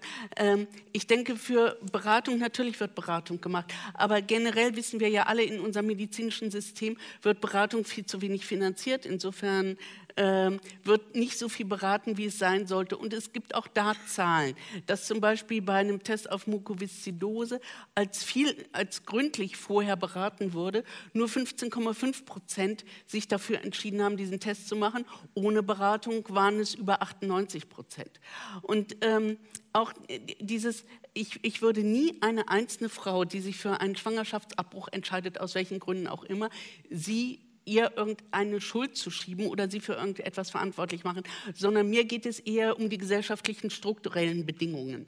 Und ähm, äh, dazu gehört zum Beispiel auch, dass eben gefragt worden ist, das waren nicht schwangere Frauen, sondern generell, wenn es die Möglichkeit gäbe, ähm, durch Pränataldiagnostik festzustellen, äh, wird das Kind zur Fettleibigkeit neigen oder nicht, dass über 50 Prozent der Frauen gesagt haben, dann würde ich abtreiben. Sie würde es wahrscheinlich, wenn sie einmal schwanger ist, wahrscheinlich nicht tun, weil natürlich auch schon von den ersten Schwangerschaftswochen an ist, ein, ist eine Beziehung da zwischen der Mutter und dem ungeborenen Kind. Aber das das ist das Denken, das ist das eventuell Machbare und das ist die Gefahr, in die, die wir kommen. Und da eben einfach der, der Appell, wirklich sich selber zu hinterfragen, die eigenen Bilder auch von Körperlichkeit, von Gesellschaft und da immer wieder neu Fragen zu stellen und offen zu sein für Neues. Mhm kann ich gar nicht so viel hinzufügen, wobei ich da, aber das ist ein großes Fass. Ich glaube schon, dass es immer eine moralische Frage ist, äh, die wir einander und uns selber stellen, etwa die nach äh, Schwangerschaftsabbruch. Äh, ich beantworte sie auf eine bestimmte Art und Weise, aber ich glaube, man kann jetzt nicht sagen, es ist keine, kein moralisches Thema, gerade weil es natürlich äh, auch um eine sehr, sehr einzigartige Form von sozusagen Zwei-Einkörperlichkeit und so geht. Also, ähm, aber das ist nicht so mein Punkt, beziehungsweise führt dazu hin, dass ich insgesamt mir wünschen würde oder denke, es wäre einfach das Realistischste, beides immer miteinander äh, gleichzeitig zu denken und auch in der klinischen Praxis, auch im Alltag mit Freundinnen, bei einem selber, mit allen, immer gleichzeitig zu denken, es gibt eine individuelle Entscheidung. Es gibt sozusagen das Recht darauf, äh, in diesen Fragen als Paar, als Familie, als Schwangere, ähm, als alleine, wie auch immer, zu entscheiden. Aber diese Entscheidungen sind eben nie losgelöst von ganz vielen Bedingungen, über die wir auch nur wiederum bedingt verfügen. Also wie viel Geld hat eine Familie? Welche Infrastruktur? Ist eine Familie irgendwo alleine oder eingebettet oder eine, eine alleinerziehende Person oder eingebettet in ein breites Netz von Solidaritäten und Gemeinsamkeit, die biologisch oder nicht biologisch und so. Ich, äh, das ist, glaube ich, also das sind so Fragen, die mit in, diese, in dieses Entscheidungsgeschehen drin sein müssen. Da gibt es einfach auch, glaube ich, kein Pauschalmodell. Und mein Plädoyer schließlich wäre im Sinne auch der gesellschaftlichen Bedingungen nicht nur viel mehr auch Unterstützung, auch ähm, für Familien, die mit allerlei Problemen zu kämpfen haben, gerade was, was Kinder betrifft, äh, die mal krank werden und so weiter, sondern das Plädoyer, und das ist eine große Herausforderung, ist, immer wieder darüber nachzudenken, genau wie Sie ja auch gerade sagten, finden wir eigentlich nur Körper gut, die wir beherrschen können. Also haben wir sozusagen nicht auch, was ich vorhin schon sagte, äh, ein bisschen aus den Augen verloren, dass zu unserer zu unserem Menschsein, ja, sehr pathetisch grundsätzlich gesprochen, zu unserer anthropologischen Form, zu unserer Existenz und zu der Lust an dieser Existenz auch und zu dem Sinn an dieser Existenz auch ein Stück weit. Und wie weit dieses Stück ist und worin es sich genau realisiert, ist eine ganz schwere, große, uns alle auch sehr intim betreffende Frage. Aber ein Stück weit Unverfügbarkeit. Also dass eben nicht der Körper beherrscht werden kann, in ganz vielerlei Hinsicht. Ja, das kann sehr undramatisch klein sein, dass wir erröten, wenn wir nicht wollen, oder irgendwo ein Pups rauskommt, wenn er nicht soll oder so.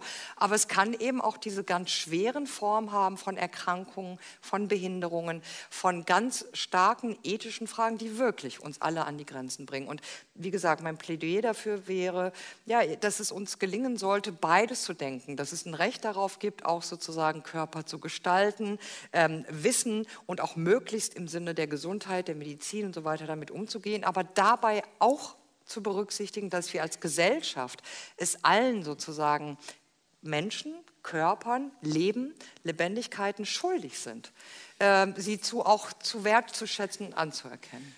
Ähm, das ist jetzt mal sehr pathetisch irgendwie. Ja? So. Also diese, diese noch, Unverfügbarkeit, das, das meine ich. Ich habe zwei Fragen. Ähm, an Frau Wiesemann und eine schließt an an das, mhm. äh, was gerade gesagt worden. Die hat damit zu tun, dass ähm, ich gelesen habe die Stellungnahme des Deutschen Ethikrates zu der Frage der Gendiagnostik.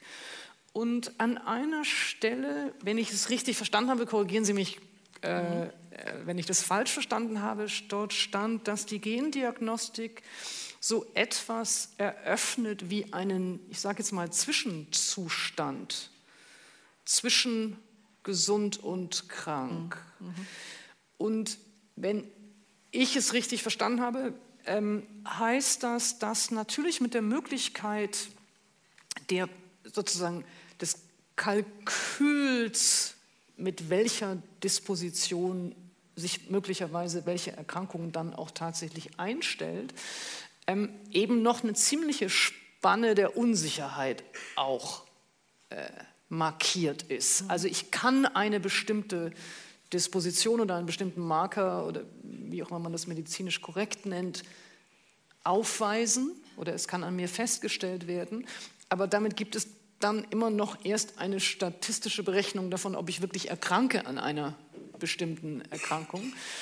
Ist das das gemeint? Ist, ist das damit gemeint? Ein Zwischenzustand zwischen krank und gesund? Und was heißt das? Also was heißt das auch psychisch?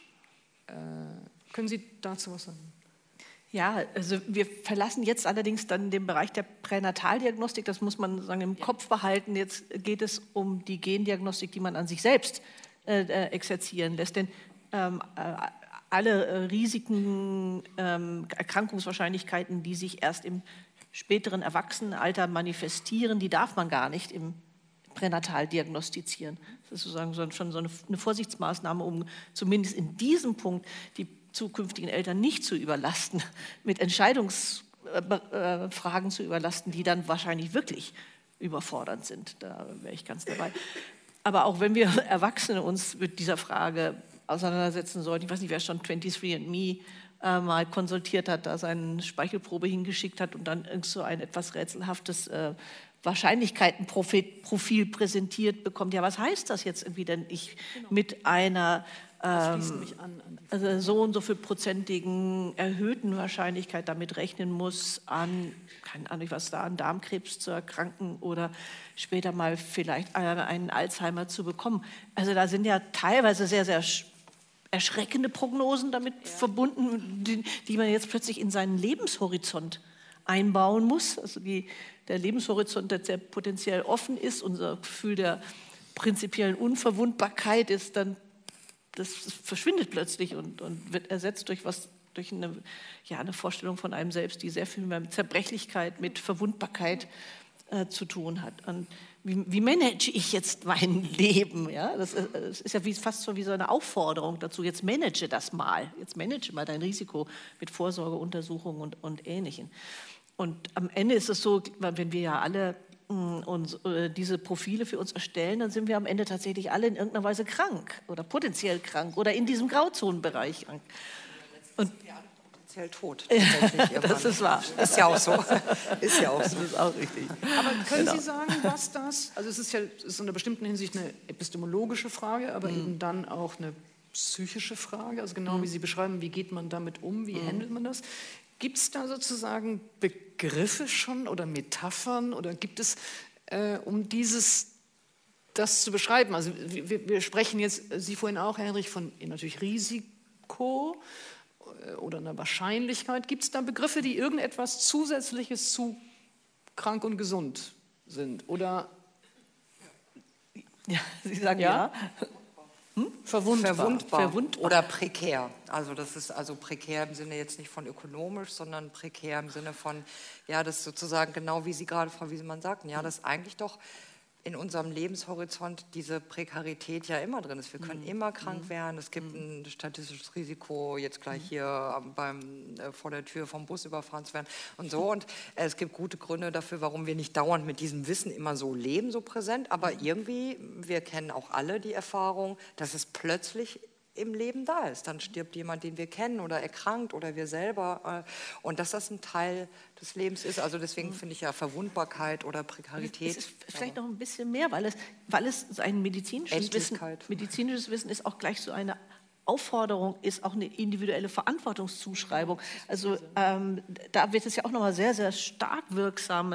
Natürlich kann es sein, dass sich unser Risiko an, an, Darmkrebs zu erkranken, dass das viel mehr damit zusammenhängt, mit was für Ernährungsgewohnheiten wir äh, zu tun haben, als mit unseren eigenen individuellen Verhaltensweisen. Und trotzdem sind wir plötzlich persönlich verantwortlich dafür, was sich davon manifestiert, wissen aber nicht genau, wie wir diese äh, Verantwortung konstruktiv einsetzen können und ob wir sie überhaupt wollen eigentlich. Ja? Auch das müssen wir uns Eine erfragen. Frage hätte ich noch an Sie und dann gerne äh, an Herrn Henrich übergebend, ähm, äh, die etwas äh, separat ist von dem, worüber wir bisher gesprochen haben, nämlich ähm, etwas, worüber wir hier auch häufiger hier schon äh, in dieser Streitraumreihe von Veranstaltungen gesprochen haben, ähm, ist die Frage von äh, dem Zusammenhang oder gibt es einen solchen Zusammenhang zwischen Krankheit und Armut oder Krankheit und sozialem Prekariat oder sozialer Marginalisierung.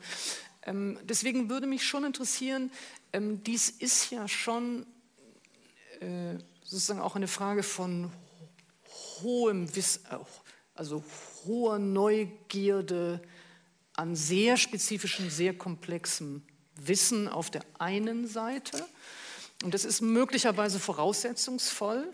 Das würde mich interessieren. Gleichzeitig hat der Henrich aus der Praxis aber eben auch beschrieben, und sie auch, natürlich kommt erstmal jede Mutter äh, einfach mit dem Wunsch, dass das Kind möglichst gesund und möglichst heil auf die Welt kommt. Deswegen würde mich interessieren, ob Sie den Eindruck haben oder vielleicht auch aus der Praxis schon wissen, dass es eher eine bestimmte Schicht ist, eher ein bestimmter sozusagen Eltern mit einem bestimmten Bildungsgrad, die spezifisch diese Diagnostik anfragen oder abfragen? Oder ähm, ist das etwas, bei dem Sie sagen würden, da erkennen Sie diese Form von sozialer Frage äh, nicht so stark? Das kann ich, ich kann das soziologisch nicht beantworten, weil Frau, Frau Willer dazu Daten hat. Ähm, äh, vielleicht ist es so, dass die Personen mit einem etwas höheren Bildungsgrad vielleicht eher Möglichkeiten sehen, mit diesen Informationen auch umzugehen, weil das setzt ja wiederum mathematisches Wissen der, der Interpretation von Risikodaten voraus. Das setzt auch voraus, dass ich weiß, hä? Nee, ja. leider gar nicht. Es gibt echt gute Studien darüber, insbesondere wie MedizinerInnen äh, sehr schwach darin sind. Äh, äh, Sag ja nicht, dass Mediziner äh, gut mit Statistik Nein, ich will nur sagen, je, aber an der Stelle gibt es wirklich ganz gute Untersuchungen. Soweit man das untersucht, ist das tatsächlich eine hohe formale Bildung, mhm. akademisch oder so, überhaupt kein Garant dafür ist, beispielsweise gerade Wahrscheinlichkeiten, Schätzungen äh, gut so im, im, im Common Sense im Alltag äh, oder auch in der Praxis hinzukriegen. Nein. Vielleicht Also sind das wir vielleicht kann man alle, nicht sagen. alle schlechterin, aber Also wir hatten halt Kollegen von Herrn Henrich hier aus der Charité, Professor Heinz war da, jetzt haben wir eben einen eigenen Schwerpunkt gemacht über Gesundheit äh, äh, und Bildungszusammenhänge. Aber vielleicht können Sie aus der Praxis, Ja. was ist Ihr Eindruck, äh, die Menschen, die Ja. zu Ihnen kommen, klar kann man jetzt sagen, vielleicht ist die Charité in Berlin schon auch ein Also- spezifischer Wahrnehmungsspektrum. Aber Nein, vielleicht wir können haben, Sie wir mal aus haben, Ihrer wir haben, schöne, wir haben ein, ein schönes breites Spektrum von äh, Hochverdienern äh, bis hin zu äh, Sozialhilfeempfängern. Das ist, Schwangerschaft trifft jeden, ja? ist unabhängig von, vom Einkommen. Aber das, zwei Dinge sind doch interessant. Und zwar, dass Bildung in der Tat, Ausbildung, Bildung, Sprachverständnis steht im direkten Zusammenhang zum gesundheitsbewussten Leben. Das heißt, ich habe in der Tat, haben wir in der Charité, betreue ich etwa 20 Prozent der Schwangeren äh, rauchen in der Schwangerschaft, was die größte Pest äh, für die Gefährdung der, der Entwicklung des Kindes ist. Gut, äh, aber lassen, lassen ich uns darüber noch- das Thema noch- sprechen, hab Bildung noch- und Bildung und, und Er- Erkenntnisse äh, über Pränataldiagnostik, über Verständnis von Risiko, Fakten und Auftrittswahrscheinlichkeiten. Es besteht ein direkter Zusammenhang zum Gesundheitsbewusstsein und auch zum Verständnis. Ich habe ein Beispiel, ich habe, ein, wenn eine Frau reinkommt, ist 40 Jahre jung, dann hat sie 99-prozentige Wahrscheinlichkeit, dass das Kind beispielsweise kein Down-Syndrom hat. Die Frauen kommen sehr ängstlich rein, ich bin schon so alt und äh, stellen Sie sich mal vor, über 35 scheint das ja alles so anzufangen. Sage ich, setzen Sie sich erst mal hin, kommen Sie erst mal runter. In 99 Prozent ist das statistisch schon unwahrscheinlich, dass diese Erkrankung bei Ihrem ungeborenen Kind vorliegt. Dann wundern die sich schon, weil es ist ein Unterschied, ob ich, das nennt man Framing in der Psychologie, ob ich sage, Sie haben in einem Prozent ein Risiko, bei dieser Operation eine schwere Komplikation zu bekommen, oder ob Sie sagen, in 99 Prozent werden Sie bei dieser Operation keine schwere Komplikation bekommen. Das ist der gleiche Wert mit einer unterschiedlichen äh, Intonation. Und wenn Sie jetzt beispielsweise, ähm, ich, ein Beispiel, ein hochgebildeter Statistiker und Epidemiologe kam mit seiner Frau und als ich sagte, in 99 Prozent trifft das bei Ihnen gar nicht zu, da hat er gesagt, wissen Sie was, Herr Henrich, 99 Prozent ist für so einen Statistiker und Epidemiologen praktisch wie 100 Prozent. Da bin ich eigentlich ganz beruhigt. Das heißt also, es ist schon ein Unterschied, auch ob Sie 1 zu 100 sagen, 1 Prozent, oder ob Sie 99 Prozent das Positiv in den Vordergrund stellen. Und das ist eine wichtige Aufgabe des Pränataldiagnostikers, primär erstmal die Angst zu nehmen und das Positive in den Vordergrund zu Ich stellen. habe eine letzte Frage hier auf dem Podium und dann würde ich das ganz gerne eröffnen in das, in das Forum. Und das hat ähm, damit zu tun, äh, dass Frau Wischer-Baslawski gesprochen hat von Unverfügbarkeit ähm, als sozusagen Gegenstück zu der Kalkulierbarkeit oder auch der Machbarkeit. Ähm, und bei dem Begriff des Unverfügbaren ist mindestens meine Assoziation, aber vielleicht haben Sie die gar nicht beabsichtigt, eine religiöse. Ja, ähm, und deswegen würde ich ganz gerne wissen, äh, das haben wir sozusagen äh, außen gelassen, wir haben es sehr klar über soziale Fragen oder Fragen der Solidarität oder eben ethisch-philosophische Fragen diskutiert, aber mich würde schon auch ähm, bei Ihnen interessieren, ob das etwas war, was Sie sagen würden, diese äh, Bereitschaft, auch Unverfügbares anzuerkennen. Ob Sie sagen würden, das ist etwas, was in einer säkularen Gesellschaft oder einer wachsend atheistischen Gesellschaft eben schwächer ausgeprägt ist. Nee, würde ich nicht. Also das, ich verstehe gut, dass es gerade in, in die, im Deutschen auch so oder auch in Deutschland, wo mit starken auch äh, protestantischen und so weiter Traditionen, dass das so religiös getönt klingt, ist es jetzt für mich und auch in vielen Diskussionen streng gar nicht. Es gibt einfach eine ganz lange Auseinandersetzung, philosophisch, anthropologisch, jüngst auch soziologisch, ähm, einfach anzuerkennen, wirklich als Fakt des Lebendigen, und das meint alle lebendigen Wesen, dass das Lebendige selbst eine Qualität eben des Unverfügbaren hat, weil das Lebendige eine Eigenlogik hat, die auch komplex ist, mehr oder weniger, also eine Möbe anders als ein komplexes Ökosystem, ein menschlicher Körper anders als ein Bandwurm oder so, aber doch sozusagen alles Lebendige hat eine Komplexität, ist immer auch in Austausch mit anderen Lebendigkeiten und Formen. Und das generiert eben eine bestimmte, wenn auch vielleicht bedingte äh, nicht total, aber bedingte ähm, Unwägbarkeit. Und das gehört zu unserer Lebendigkeit dazu, es gehört zum Wald dazu, zum Ozean, zum Ökosystem, zu Tieren, zu Menschen. In sehr unterschiedlicher Weise. Und mir ist wirklich nochmal wichtig zu sagen, das heißt nicht, es ist sowieso egal, keine Medizin, keine Impfung, keine äh, Narkose oder so, das meint es nicht. Es meint nur, es ist ein Plädoyer dafür, unsere eigene Lebendigkeit jetzt auch zum Beispiel anthropologisch anzuerkennen als auch verfügbar. Ja, das ist klar, wir müssen und können, und das ist eine große Freiheit, unsere Körperlichkeit gestalten. Wir haben Fortschritte in der Medizin, in der Hygiene, in der äh, Epidemiologie, in der Schwangerschaftsverhütung und so weiter. Aber es ist auch ein Teil von uns und unserem Leben und auch eine Lust äh, unter Umständen, aber es kann auch sehr tragisch sein, ein Moment von Unverfügbarkeit. Und ich glaube, wie ich vorhin schon sagte, wir verlieren bisweilen, auch aus guten Gründen, weil wir Freiheit darüber realisieren, dass wir unsere Körper auch gestalten.